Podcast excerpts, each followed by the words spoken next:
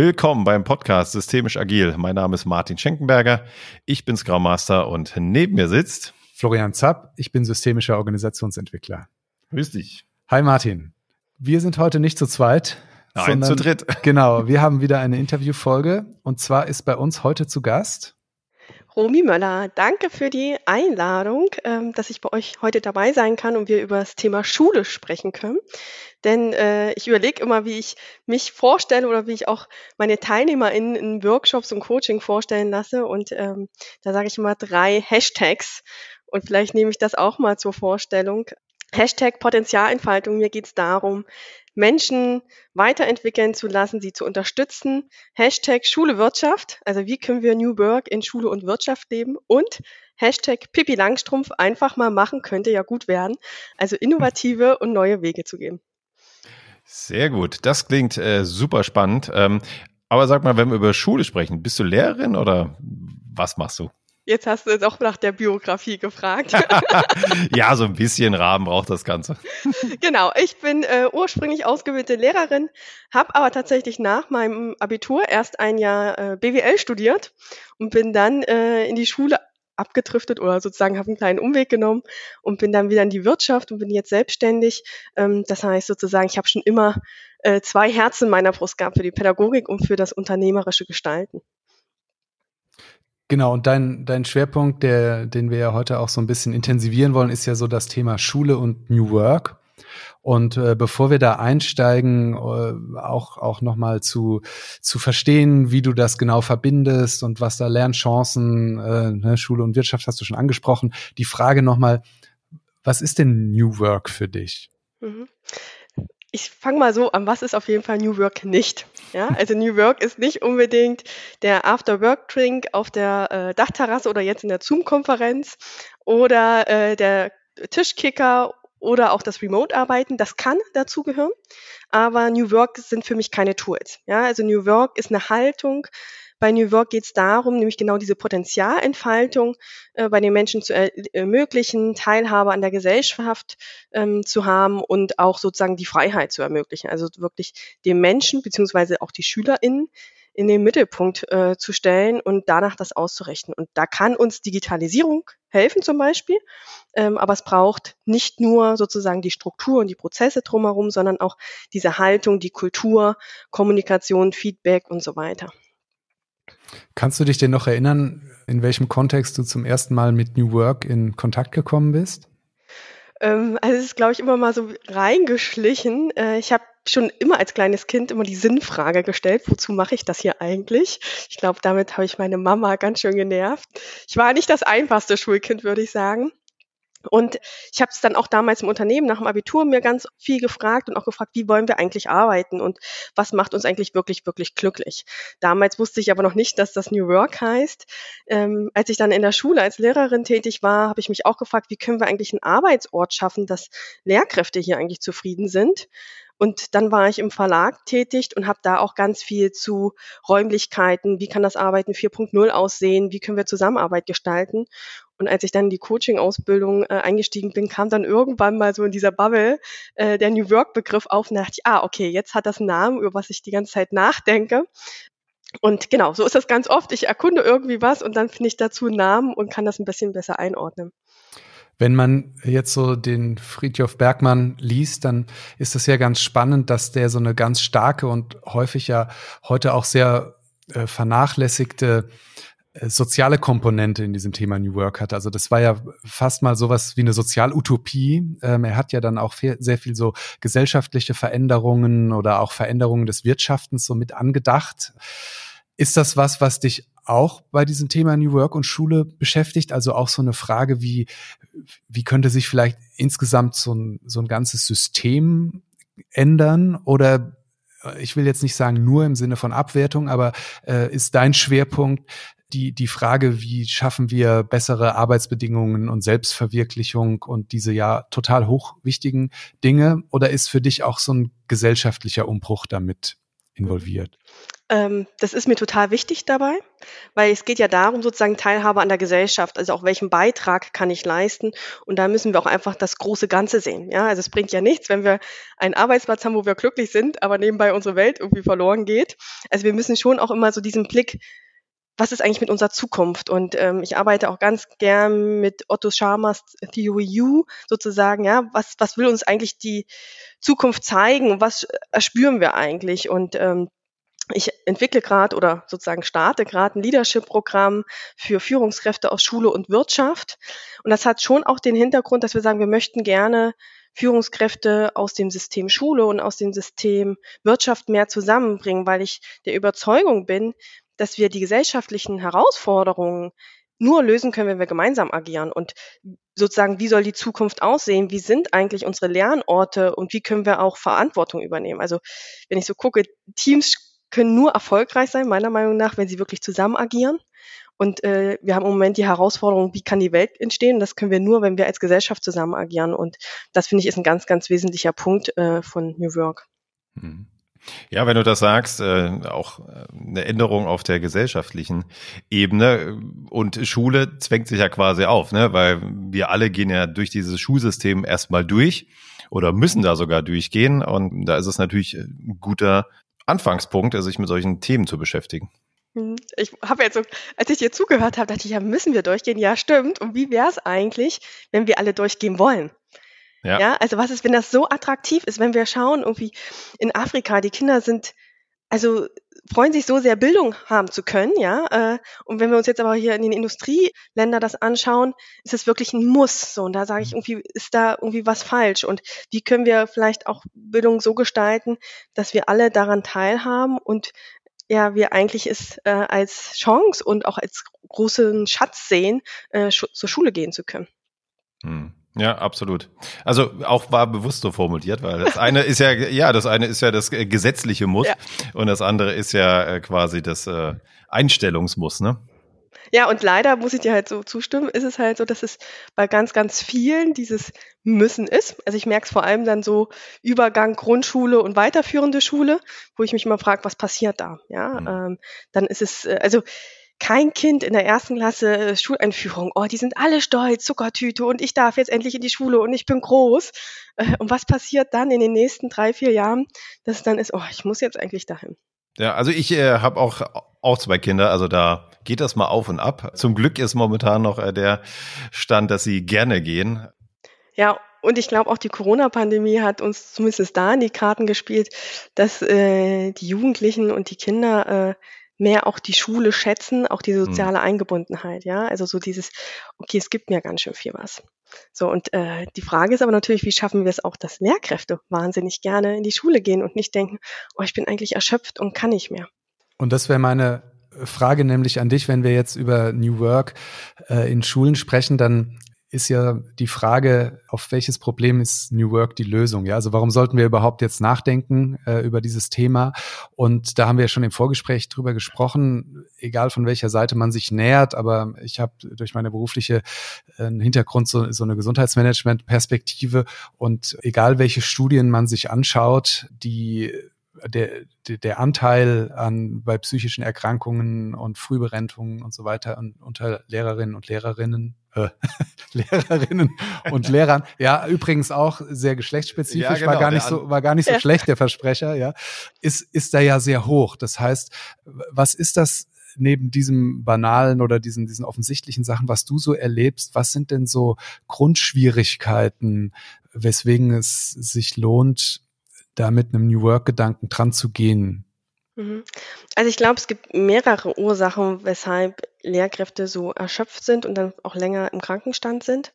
Zum einen, glaube ich, ist es, dass wir im Lehrerberuf so eine ja, Peaks immer haben. Ja, also wir haben Phasen, wo wir extrem viel leisten müssen. Also da ist eine Arbeitsstundenwoche von 50, 60 Stunden keine Seltenheit. Ja, also manche ManagerInnen werden sagen, oh, das habe ich auch, aber die Frage ist, ist das eigentlich das Ziel, wo wir hinwollen? Und ich glaube, das ist so dieser Wechsel von Ferien und dann aber ganz viel Arbeit wieder. Ich glaube, das ist auch zermürbend. So, und da können wir halt New Work vielleicht auch ansetzen und gucken, wie schaffen wir da mehr eine Balance. Ähm, andererseits ist es auch einfach dieses Einzelkämpfertum. Also in Grundschulen und in Gesamtschulen haben wir schon mehr multiprofessionelle Teams und auch äh, Tandemunterricht und so weiter, wo man schon auch merkt, dass die Lehrkräfte einfach da eine höhere Resilienzfähigkeit mittlerweile haben, weil sie sozusagen Probleme gemeinsam diskutieren können. Und es ist einfach psychisch ein sehr belastender Job. Und wenn ich das nicht teilen kann, und es ist einfach schwierig, glaube ich, sonst auch, dann ist es, glaube ich, auf lange Sicht für mich wirklich ja, erschöpfend. So, und der dritte Punkt ist, glaube ich, auch das System. Also die Lehrkräfte, die wirklich was verändern wollen, die sind doch relativ in einem sehr starren System. Ja, also ich glaube, in der Wirtschaft habe ich das auch, ja, dass manche Unternehmen sehr hierarchisch sind. Was kann ich aber machen? Dort kann ich sagen, okay, ich suche mir ein anderes Unternehmen, was mit den Werten zu mir passt. In der Schule ist es nicht so einfach, ja. Also da haben wir sozusagen die Schule an sich kann versuchen, evolutionären Sinn, Ganzheit und so weiter zu leben und sozusagen New Work Strukturen aufzubauen. Aber sozusagen das Drumherum, Schulbehörde, Kultusministerium, ist noch ein sehr hierarchisches System. Und es ist nicht so einfach, wirklich die äh, Schule zu verlassen, kann ich selber aus meiner eigenen Erfahrung berichten ich war damals in Berlin an einem Gymnasium und habe einfach für mich festgestellt, äh, ich bin nicht die Gymnasiallehrerin. Also ich brauche eigentlich für mich eine Gemeinschaftsschule, ähm, ich brauche mehr Teamarbeit und wollte die Schule wechseln. Meine Schulleiterin hat äh, zugestimmt, der zukünftige Schulleiter hat zugestimmt und äh, die Schulaufsicht aber nicht. Und ich bin da bis hoch zum Senat gegangen und habe gesagt, es macht keinen Sinn, ja, wenn ich keine glückliche Lehrerin bin, mache ich auch keine gute Bildung. Also und da war aber kein Weg zu finden. Und das ist so, wo ich sage, da fühlt man sich so vielleicht ein bisschen als Opfer und so sozusagen in seinen Handlungsräumen wirklich eingeschränkt. Und das ist so ein ganz, ganz starker Punkt. Ich glaube, wenn man halt so mehrere Jahre gegen solche Windmühlen ankämpft, resigniert man irgendwann. Und das heißt, entweder man geht aus dem System raus, ja, also ich erlebe dann, dass ganz viele auch sozusagen einfach diesen Lehrerinnenjob ähm, sozusagen aufgeben oder sie sagen dann irgendwann, okay, jetzt mache ich 0815. Ich mache halt meinen Job, gehe nach Hause. So, und das ist natürlich auch für uns nicht erfüllend. So, und dadurch, glaube ich, werden wir auch sozusagen krank und in dieses Burnout getrieben. Ja, dieses, äh, also ich finde ganz spannend so dieses, man macht das alleine, ne? Also ich glaube, so im beruflichen Alltag äh, gibt's immer die Möglichkeit zu sagen, ach, Florian, wie der Kunde, ach, der nervt mich so. Kannst du mit in den Call reingehen? Und er sagt, Florian, okay, und dann hocken wir da zu zweit. Ist ein ganz anderer Schnack, als wenn ich alleine dann da sitze. Und so stehst du als Lehrer immer alleine vor der Klasse und hast die Auseinandersetzung. Das muss ja nicht immer negativ sein, aber bist trotzdem immer alleine und äh, dir fehlt einfach das Ventil. Weil, ne, wenn Florian und ich quasi diesem Kunden äh, gegenüber sitzen, können wir beide im Nachhinein das immer noch verarbeiten für uns, wenn es vielleicht nicht so gut lief. So, oh Gott, oh Gott, was wollt denn jetzt schon wieder? Und dann äh, weinen wir uns da gegenseitig aus und das ist ja auch ein Ventil. Und dann ist es irgendwann durch für uns. Das kann ein Lehrer in irgendwie nicht machen. Ne? Ja, das ist zum einen das Ventil und ich glaube halt vor allem auch die Reflexionsmöglichkeit. Ja, also zum Beispiel in Neuseeland äh, unterrichten die meisten sozusagen im Tandem. Das heißt, ich kann mich auch gegenseitig beobachten, kann sozusagen mir Stärken und Schwächen spiegeln. Ich kann mich aber auch ergänzen. Ja, also ich war im Unternehmen zum Schluss in einem Gemeinschaftsprojekt, was wahnsinnig gut war, weil ich weiß, ich bin die Visionärin, ich bin die Pippi Langstrumpf, aber mit Struktur sieht es bei mir nicht ganz so gut aus. Und äh, meine Kollegin hatte genau das im Blick. Ja, die wusste den Business Case und so weiter. Und wenn wir das auch in Schule leben könnten, also wirklich zu gucken, was sind denn eigentlich deine Stärken? Wo setze ich dich ein? Ja, ist es vielleicht in der Entwicklung von Unterrichtskonzepten, äh, weil du einfach groß denkst, weil du einfach an der Methodik und Didaktik interessiert bist, aber vielleicht nicht so gut mit den Kindern kannst dann könnte man das sozusagen viel, viel besser aufteilen. Und äh, ich habe es auch erlebt in Schulen, dass manche Lehrkräfte es wahnsinnig geliebt haben, äh, ja, mit so hochbegabten Kindern zu arbeiten, sie zu fördern, ja, weil so unter uns ist, die sind halt auch ein bisschen Nerds. So, und das passt dann einfach, weil sie eine gemeinsame Ebene finden. Sie kommen aber dann vielleicht mit einer fünften Klasse diese Lehrkräfte nicht so gut in Kontakt, weil sie einfach nicht die Basis finden, auf der sie kommunizieren können. Und das muss ja auch nicht sein, ja? Und dass wir dann eher gucken können, was ist eigentlich deine Stärke? Wo kannst du dein Potenzial entfalten und wo setzen wir ein? Und das ist so, wo ich sage, bei New Work denken wir ja ganz viel in Rollen. Und warum gibt es eigentlich an unseren Schulen noch die Lehrkraft mit 26 Unterrichtsstunden und jeder macht noch irgendwie eine Arbeitsgruppe äh, und jeder hat die pädagogische Ausbildung? Wenn ich Transformation und Schulentwicklung mache, brauche ich vielleicht ein Interesse an der pädagogischen Entwicklung. Aber ich muss keine Lehrkraft sein. Da brauche ich Organisationstheorien, Modelle. Ja, da muss ich wissen, wie kann ich sozusagen mit Konflikten umgehen? Wie gehe ich äh, oder reagiere ich auf Widerstand? Das ist eine ganz, ganz andere Ausbildung. Weil wenn ich wirklich tagtäglich unterrichte, dann brauche ich sozusagen die Didaktik so und dazu schauen, welche Aufgaben haben wir eigentlich und wie können wir sie verteilen. Und dann gibt's vielleicht welche, die unterrichten fünf Stunden und machen die restliche Wochenzeit was anderes. Es gibt welche, die unterrichten nur und es gibt vielleicht auch Personen, die sind gar keine Lehrkräfte, sondern machen was ganz anderes. Ähm, Nordrhein-Westfalen hat da ein bisschen auch schon eine Lösung gefunden. Da gibt es zum Beispiel so einen Verwaltungsassistent, ja, weil ich mich auch immer frage, warum müssen Lehrkräfte Klassenfahrten organisieren, Gelder für Taschenrechner einsammeln und so weiter. Ja, das ist ja gar nicht so. Und das wird dann sozusagen abgegeben. Also wirklich auch zu gucken, wo ist sozusagen welche Stelle äh, und wie kann ich die besetzen. Mhm.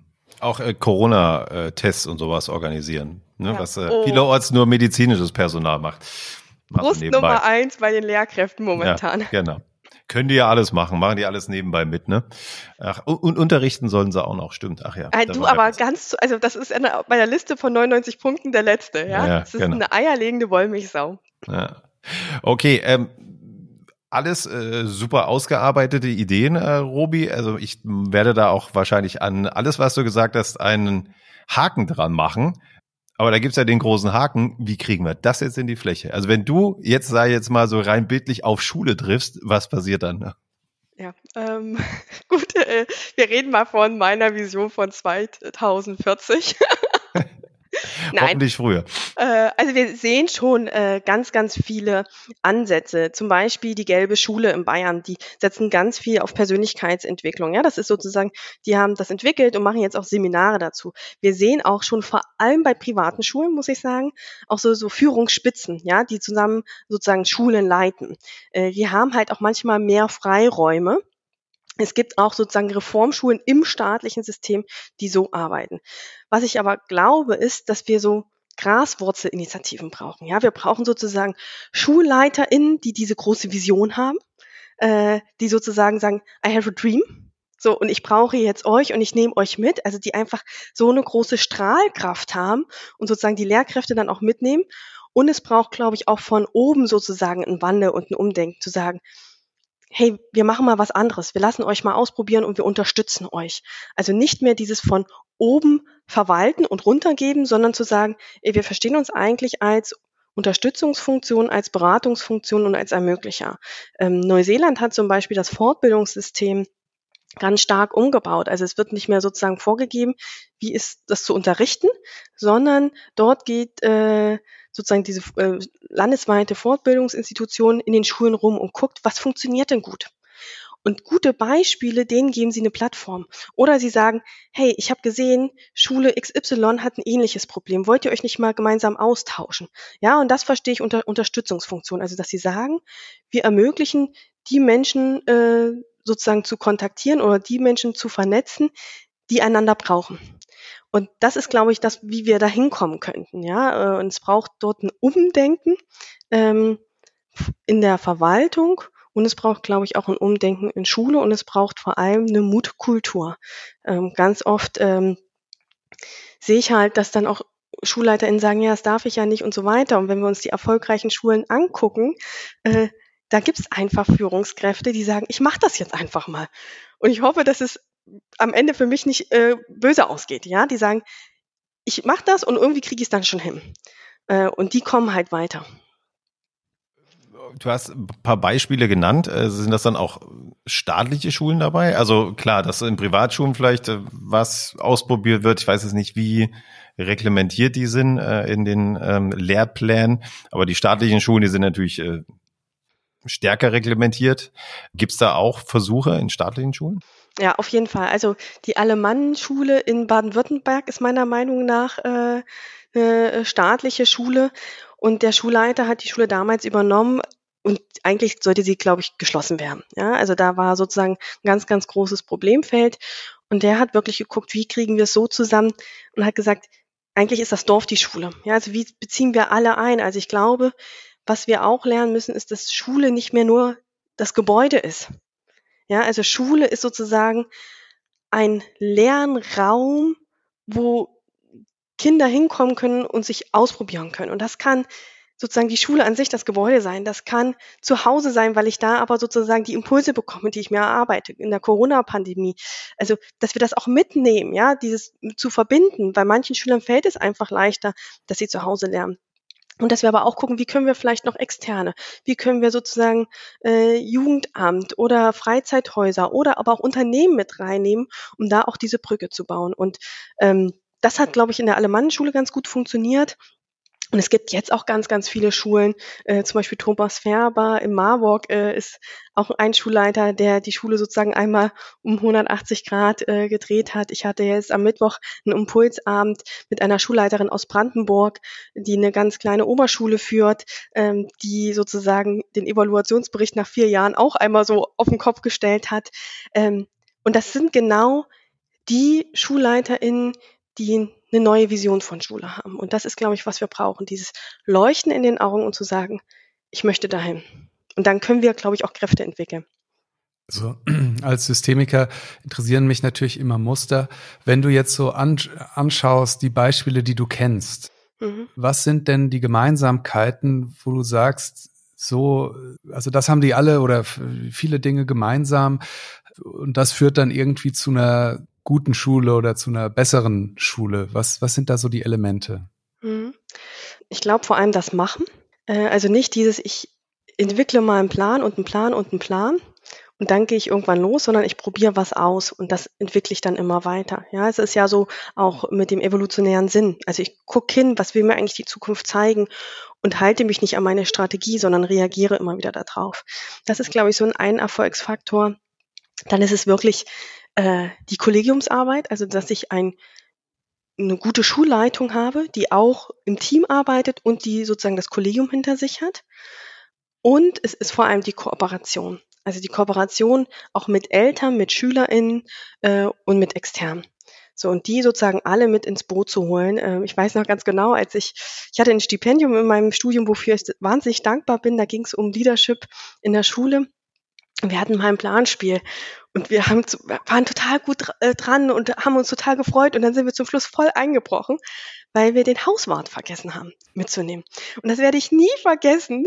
Ich sage dann immer, in der Schulentwicklung ist der äh, Hauswart wichtig, äh, weil der ganz, ganz viel bewirken kann. So, und das ist sozusagen so einfach dieses alle mitzunehmen. So, und Schulentwicklung heißt nicht nur Schulleitung, manchmal Schulleitung und Kollegium, sondern Schulentwicklung heißt sozusagen alle Beteiligten mitzunehmen. Und das ist, glaube ich, so mit der größte Hebel.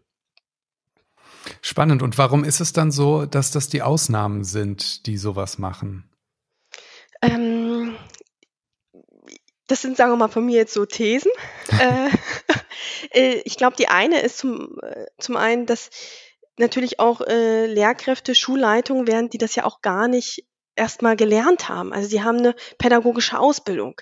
Aber sozusagen eine Organisation zu führen, ist was ganz anderes. Und das hat ähm, die Schulleiterin am Mittwoch auch gesagt sozusagen diesen Perspektivwechsel auch vorzunehmen, sozusagen nicht mehr zu sagen, ich bin unbedingt die Umsetzerin, sondern ich bin die Ermöglicherin. Und da sind wir ja auch bei New Work. Nicht ich treffe alle Entscheidungen, nicht ich trage alle Verantwortung, sondern ich schaue sozusagen, dass ich die Teams so befähige, dass sie selber Entscheidungen treffen können, weil wir nur dann auch die ausreichende Energie haben, was zu bewerkstelligen.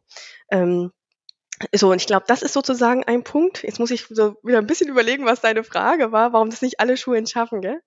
Genau, genau also äh, das ist so, glaube ich, einfach dieses, ähm, dass es da nochmal eine bessere Qualifikation von Schulleitungen braucht.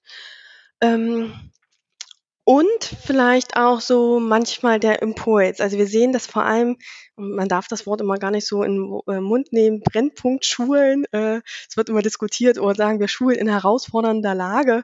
Ähm, dass die meistens dann halt aus dieser Notwendigkeit heraus sagen, ich möchte was bewirken. So und äh, da merke ich einfach, dass zum Beispiel Gesamtschulen schon viel, viel weiter sind auf diesem Weg, ja, weil sie irgendwie diese Notwendigkeit merken. Und ich glaube, ein Punkt ist halt auch, dass das System die Menschen anzieht, die auf Sicherheit ähm, sozusagen aus sind, was auch gut ist. Ja, wir brauchen Personen in dem System, die Bewahrer sind, die sozusagen auch nicht immer alles über Bord werfen. Ja, also ich glaube, das Schlimmste in Transformation ist, dass ich immer verändere, verändere, verändere, aber nie mal innehalte und gucke, was hat denn von dem jetzt eigentlich funktioniert und was hat nicht funktioniert und wo müssen wir nochmal eine Stellschraube machen. Und äh, deshalb braucht es auch diese sicherheitsorientierten Menschen, aber es braucht gleichzeitig auch die Visionäre.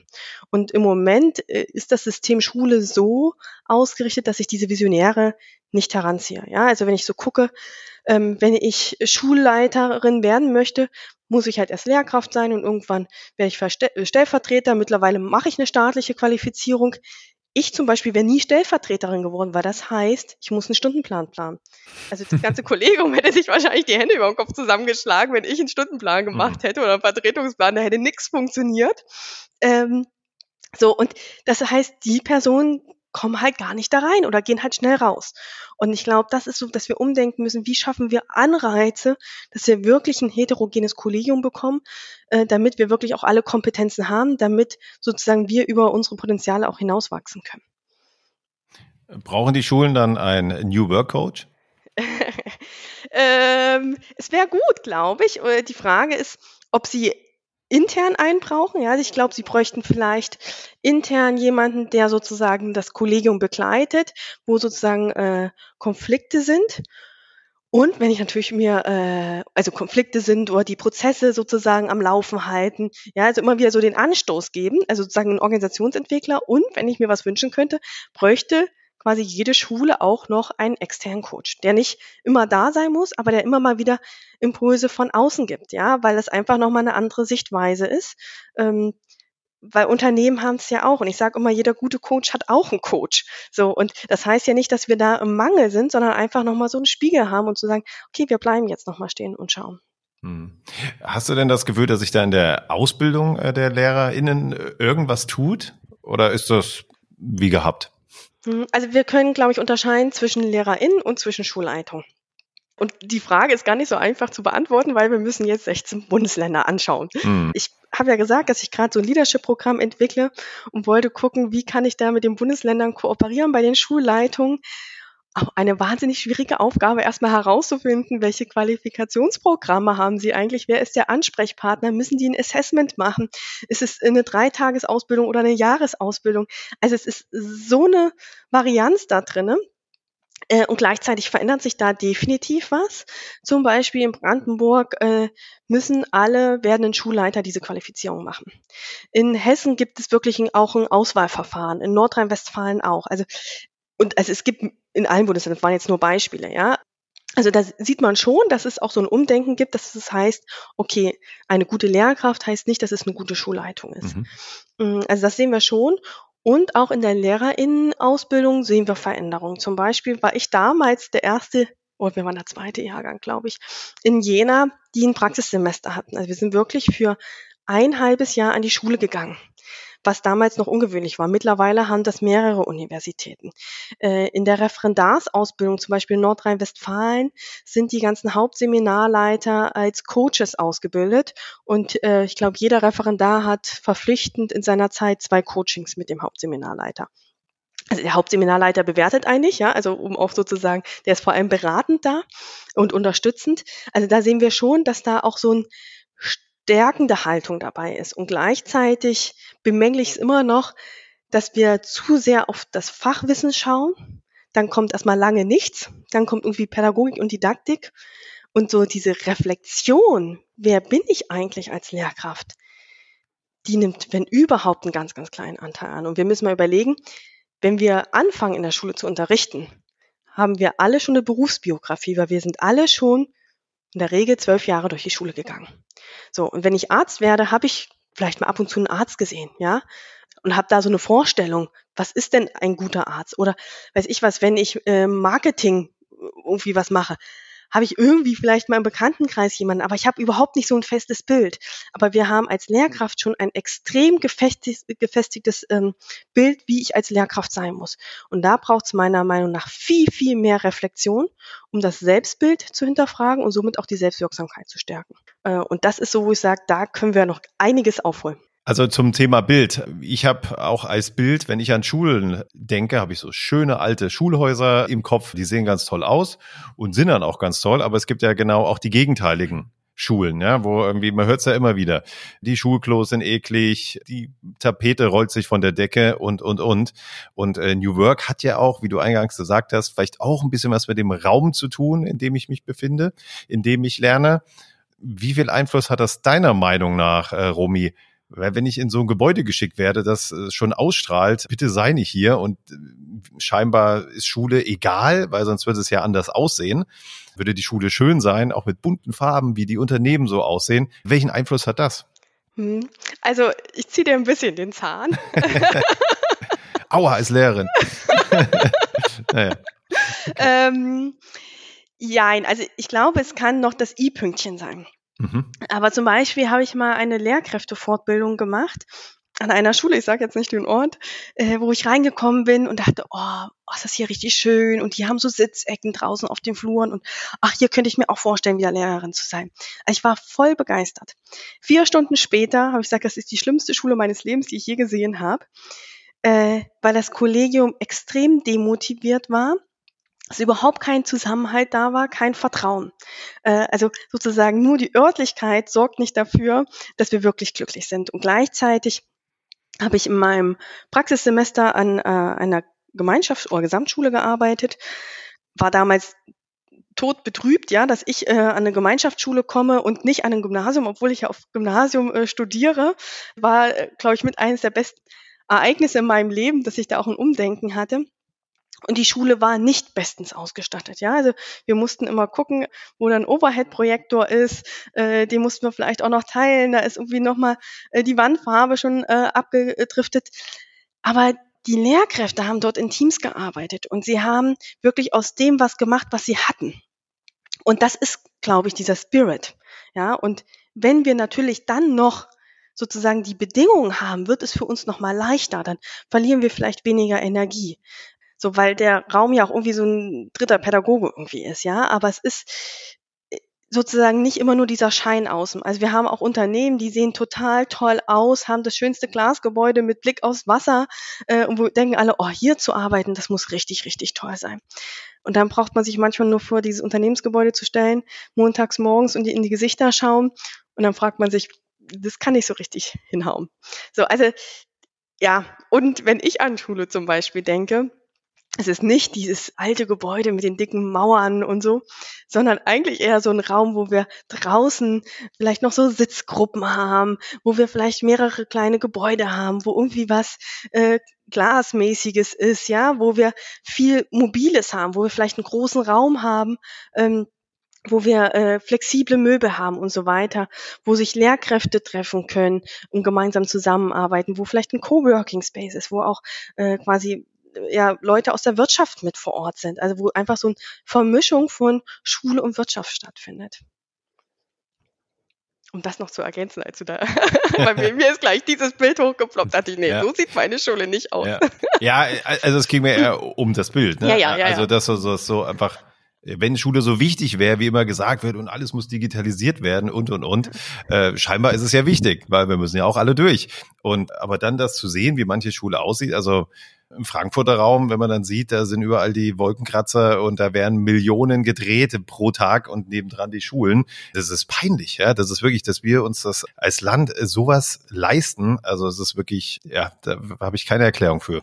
Ja, also wo ich dich bestätigen muss, ist wirklich so, wenn die Ausstattung gut ist, haben die Lehrkräfte mehr Energie für was anderes. Mhm. So. Und das andere ist einfach nochmal wie so eine Handbremse. Ja, sie geben immer Vollgas und werden aber irgendwie, dann funktioniert der Beamer schon wieder nicht und so, und dieses, das zieht Energie. Und ja. äh, das könnten wir eigentlich verändern, indem wir wirklich gucken, was braucht's da äh, und die Strukturen äh, bereitzustellen. Haben wir jetzt auch in der Pandemie in den Unternehmen gesehen, ja? Bereitstellung von Arbeitslaptops und so weiter. Also in meinem Bekanntenkreis waren auch viele Unternehmen, Freunde, die in Unternehmen gearbeitet haben, die auch erstmal so zwei, drei Wochen gebraucht haben, dass sie alle zu Hause einen Laptop hatten. Mhm. Also es ist nicht nur in der Schule so, sondern auch in der Wirtschaft. Mich würde noch interessieren, bei diesen Veränderungen, die du so ansprichst, also wo ist die, die Verhinderungsenergie? Ist die im, im Schulsystem oben drüber oder sind das auch die, das Kollegium? Also wo, wo erlebst du da im, im Alltag in diesen Veränderungsprozessen am meisten Widerstand? Mhm also prinzipiell ist erstmal Widerstand nicht schlecht, sage ich immer, weil im Widerstand liegt ja Energie. So, und die Frage ist nur, in welche Richtung geht sie, ja? Geht sie sozusagen in dieses, ich mache nichts mehr, in die Zerstörung, oder geht sie sozusagen in diese Entwicklung von neuen Ideen? Äh, also müssen wir da schauen, wie kriegen wir es sozusagen so hin, dass wir die Person mit in eine andere Perspektive holen. Also nicht, was läuft eigentlich falsch, sondern was könnte ich machen? Also nicht diesen Defizitblick, sondern Potenzialblick. Und das heißt sozusagen, wo ich ein, ja, ein Hindernis sehe, ist das Mindset. Was ist denn eigentlich alles möglich? So, und äh, wenn ich jetzt auch in den SchulleiterInnen-Qualifizierungen bin, bin ich manchmal ganz erstaunt, wie wenig äh, die Personen so große Visionen haben. Ja, also sie, sie beschäftigen sich ganz viel damit, wie kann ich eigentlich jetzt Schule organisieren? So Schulrecht, das ist immer das Modul, was, oh, das ist jetzt das wichtigste Modul überhaupt, wo ich so denke, ich schlafe immer fast nebenbei ein. So, aber weil es da ganz viel danach geht, wie mache ich was richtig, wann muss was geschrieben werden und so weiter. Also, und die, wenn ich dann irgendwie erzähle von inspirierenden Beispielen, kennen Sie die Filme und so weiter, dann gucken sie mich erstmal groß an, sind danach auch begeistert, aber wo ich mich immer frage, warum haben wir diese Visionskraft nicht da? Und das ist, glaube ich, vor allem so ein Mindset-Thema und auch so ein bisschen eine gesellschaftliche Prägung, die wir einfach über mehrere Jahre haben. Die Lehrkraft war immer jemand, der alles wissen musste. Was vielleicht vor 20, 30 Jahren auch noch gepasst hat, ja, als wir noch nicht so diese Digitalisierung hatten. Äh, da war die Lehrkraft immer der Experte. Und jetzt ist es aber so, dass sie gar nicht mehr alles wissen kann. So, aber ganz oft gehen wir so, naja, du darfst keine Fehler machen und so weiter. Und was wir da als Gesellschaft schauen müssen, wie können wir auch Lehrkräfte unterstützen, für sich eine neue Rolle zu finden. Also wie kann ich eigentlich vom Wissensvermittler hin zum Lernen Begleiter, zum Impulsgeber werden. Ja, also wie kann ich sagen, hey, ich nehme dich mit, ich gebe dir die Struktur, dass du dir was erarbeiten kannst und wenn ich es auch nicht weiß, dann probieren wir es gemeinsam äh, aus herauszufinden. Und das ist sozusagen auf der Ebene der Schülerinnen und Lehrkräfte und ebenso auf der Ebene Schulleiterinnen und Lehrkräfte zu sehen. Ja, also auch sozusagen, dass die Schulleitung einfach so für sich auch zurücktreten müssen und sagen, ich muss nicht alles wissen, ich darf auch mal Fehler machen. Und ich glaube, das Thema Fehlerkultur an Schulen ist was, was wir gemeinsam als Gesellschaft verändern müssen. Ja, und ich sage da ganz explizit Gesellschaft, weil ich weiß noch damals als Lehrkraft an meiner Einschule mussten wir alle am Zeugnistag bis 14 Uhr anwesend sein, weil schon klar war, irgendwelche Eltern kommen sofort mit dem Anwalt, weil sie die Zeugnisnoten einklagen. Und das darf nicht sein. So, ja, also dieses so, ein Lehrer versucht sich gerade fünfmal abzusichern, auch eine Schulleitung. Sie kriegt immer gesagt, das darf ich nicht machen, dieses Programm mhm. darf ich nicht einsetzen. So und damit vermindern wir ja auch sozusagen diesen Visionsgeist. So und das kann nicht sozusagen nur aus der Schulleitung herauskommen, sondern das muss auch eine Veränderung in der Gesellschaft geben. Wo wir wieder bei dem Thema wären, so New Work ist eine Gesellschaftsaufgabe ähm, und es braucht sozusagen da mehr ein Zusammenwachsen. Hm. Welche Rolle spielt die Politik bei deiner Arbeit? Ähm, ich halte mich da mal selbst ein bisschen raus, weil mhm. ich dafür nicht die Beste bin. Ich bin nicht so immer sehr diplomatisch äh, und finde nicht immer die richtigen Worte. Ich habe immer mal gefragt, wenn man mich fragen würde, ob ich irgendwie in der Politik mal was für Bildung mache. Ich glaube, ich würde sagen, hm. ich werde gern Beraterin, um meine Ideen reinzugeben, aber ich wüsste, ich kann sie nicht gut in der Politik verkaufen. Hm. Deshalb halte ich mich da auch manchmal so ein bisschen raus, ähm, weil ich sage, dafür bin ich nicht die Richtige. Ja, also wir selbst müssen ja auch wissen, wo kann ich meinen Hebel setzen. Was ich natürlich versuche, ist schon, dass ich mit Landesinstituten kooperiere. Ähm, jetzt zum Beispiel bei dem Leadership-Programm weiß ich ganz stark, da geht es um Finanzierungsthemen und Zeitthemen bei Lehrkräften, dass sie daran teilnehmen können. So, das Finanzierungsthema können wir meistens nicht lösen, weil es die staatlichen Angebote gibt. Aber was natürlich eine Möglichkeit ist, wenn wir sagen, es wird als alternative Ausbildung anerkannt und dann haben wir zumindest den Zeiteinwand behoben. So und auf der Ebene arbeite ich äh, mit der Politik. Ähm, mhm. Aber ansonsten wenig. Ich sehe, dass das ganz, ganz wichtig ist.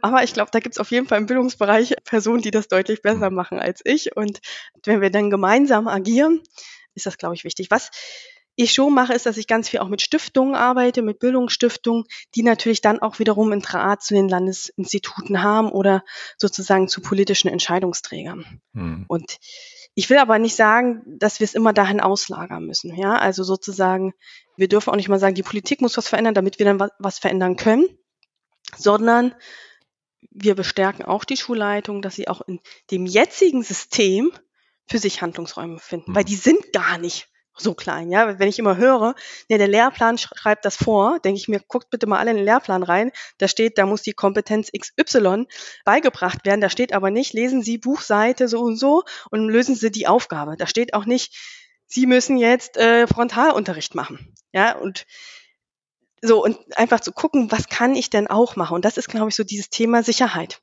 Ja. Da wären wir wieder bei dieser Fehlerkultur. Ja. Hm. Ja, genau. Also genau, ich habe gefragt, weil ne, jede Graswurzelbewegung braucht ja irgendwann mal, also in Unternehmen, äh, die, den Daumen hoch hoffentlich äh, vom Management, weil sonst wird es immer nur eine Graswurzelbewegung bleiben. Also ich glaube, das ist selten, dass es sich dann wirklich komplett in einem Unternehmen durchsetzt. Und äh, deswegen die Frage zur Politik, weil ja, ich glaube, es kann viel passieren an Schulen und wenn dann über die Politik und Gesellschaft dann diese große Wille kommt oder dann auch in irgendeine Entscheidung getroffen wird, okay, das macht doch jetzt mal. Und dann auch die Schulen das Vertrauen haben, auch gestalten zu können. Vielleicht tut sich dann ein bisschen schneller was. Ja, und an der Stelle empfehle ich schon auch, alle Beteiligten früh mit ins Boot zu räumen. Mhm. Also auch mit der Schulaufsicht eine gute Beziehung zu pflegen. Ja, äh, weil wann steigt der Widerstand? Wenn ich hinterm Türchen sozusagen alles für mich ausgedacht habe und dann mit dem Plan komme und sage, guck mal, das ist der Plan. Also auch wenn der andere den Plan toll findet, wird der nicht sagen, oh ja, geil, mache ich mit. Weil dann denkt er so, aber wo sind denn meine Ideen? Mhm. So, und von Anfang an diese Person mitzudenken. Deshalb habe ich vorhin auch gesagt, es ist so wichtig, Eltern und SchülerInnen mitzunehmen und Externe. Und dazu gehört die Schulaufsicht und der Schulträger. Und wenn wir dann so Roundtables von Anfang an mitgestalten, sozusagen, aber da bin ich eher sozusagen die Impulsgeberin, dass die Schulleitungen das dann machen. Wann sind wir denn am Ziel? Was, was, was ist so dein Horizont, wo du sagst, im Ziel ist jetzt natürlich eine große Frage, aber wo, wo siehst du Möglichkeiten? Ach komm, in zwei, drei Jahren sind wir da, dass mehr passiert. Was, was, was meinst du? Die Frage ist, gibt es überhaupt ein Ziel? Sind wir eigentlich irgendwann am Ende? also es würde dem ja so ein bisschen widersprechen von New Work, wenn wir sagen, es gibt immer einen evolutionären ja. Sinn und wir verändern uns immer. So ein erster also, größerer, spürbarer Schritt. du hast natürlich recht. Also ich glaube, dass uns die Corona-Pandemie ordentlichen Ruck gegeben hat. Ja, ähm, also Innovationen entstehen ja immer dann, äh, auch meistens, wenn quasi wirklich so ein harter Cut ist. Und ich glaube, da ist einfach ganz viel Energie frei geworden. Vor allem auch, weil alle mitgemacht haben. Ja, weil auf einmal Eltern mitgezogen haben, so, weil irgendwie Unternehmen gemerkt haben, okay, wir müssen da jetzt irgendwie unterstützen. Laptop-Einsammelaktionen und so weiter. Ja, das war auf einmal so wirklich so, wir machen das gemeinsam. Ich habe bisschen gehofft, dass die Corona-Pandemie so diesen gesellschaftlichen Spirit mehr trägt. Also wenn ich so gucke, anfangs dachte ich, okay, es ist jetzt keine gute Situation äh, für mich und mein Business, aber ich hoffe, dass wir ein gesellschaftliches Umdenken haben. Und dann wäre es das Ganze wert. Und ich hatte das Gefühl so in den ersten zwei, drei Monaten, dass so wirklich, wir sind gemeinsam stark. Das ist jetzt so ein bisschen abgeflacht. Ich glaube aber auch, weil wir alle jetzt so einfach nur müde sind. Sehr müde sind. Ja. ah, ähm, so und so, wenn wir das gemeinsam gestalten, glaube ich schon, wenn wir das mitnehmen, dass sich dann schon in, weiß ich nicht, vier, fünf Jahren auch was verändern kann. Also ich glaube nicht, mh, mm, dass das in ein, zwei Jahren ist. Äh, ich habe gerade einen Podcast gehört und sozusagen die Gästin war dort in der Automobilbranche und die hat gesagt, dort sind einfach Veränderungen äh, einfach wahnsinnig langsam, weil so ein Produktzyklus so lang ist. Und ich glaube, in Schulen ist das auch, weil wir einfach so die sozusagen das System wechseln, die Lehrkräfte, bei so Didaktiken. Also das, das braucht einfach Zeit, weil ich äh, nicht von heute auf morgen da irgendwie was verändern kann, weil es auch eine gewisse Stabilität für die SchülerInnen braucht. Ja, also deshalb glaube mhm. ich, äh, lieber langsam ans Ziel, aber damit, also Ziel in Anführungsstrichen.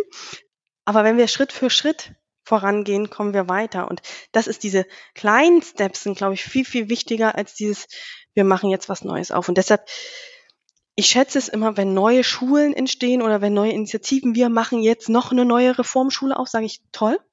Aber eigentlich ist das nicht die Lösung. Ja, wir müssten eigentlich ein gesamtes Umdenken bewirken, damit sich alle Schulen ändern.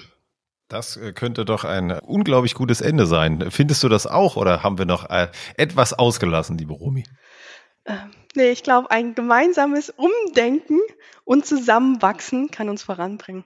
Ja, Mensch, äh, ich wünsche dir ganz viel Glück. Also äh, für mich klingt das nach äh, einem tollen Weg, nach einer tollen Arbeit, die über eine Ausbildung begann. Dann bist du in die Wirtschaft gewechselt und bist jetzt wieder zurück oder vereinst das, also vereinst Schule und Wirtschaft und probierst da Änderungen ähm, herbeizubringen. Das finde ich einen sehr spannenden Weg. Dankeschön. Ich danke euch für die Einladung. Gerne, danke für, dir. Und für die nette Unterhaltung. Und ich merke immer, dass ich auch immer noch mal neue Impulse durch solche Fragen mitnehme äh, und freue mich auf einen weiteren Austausch. Dankeschön. Lass dir gut gehen.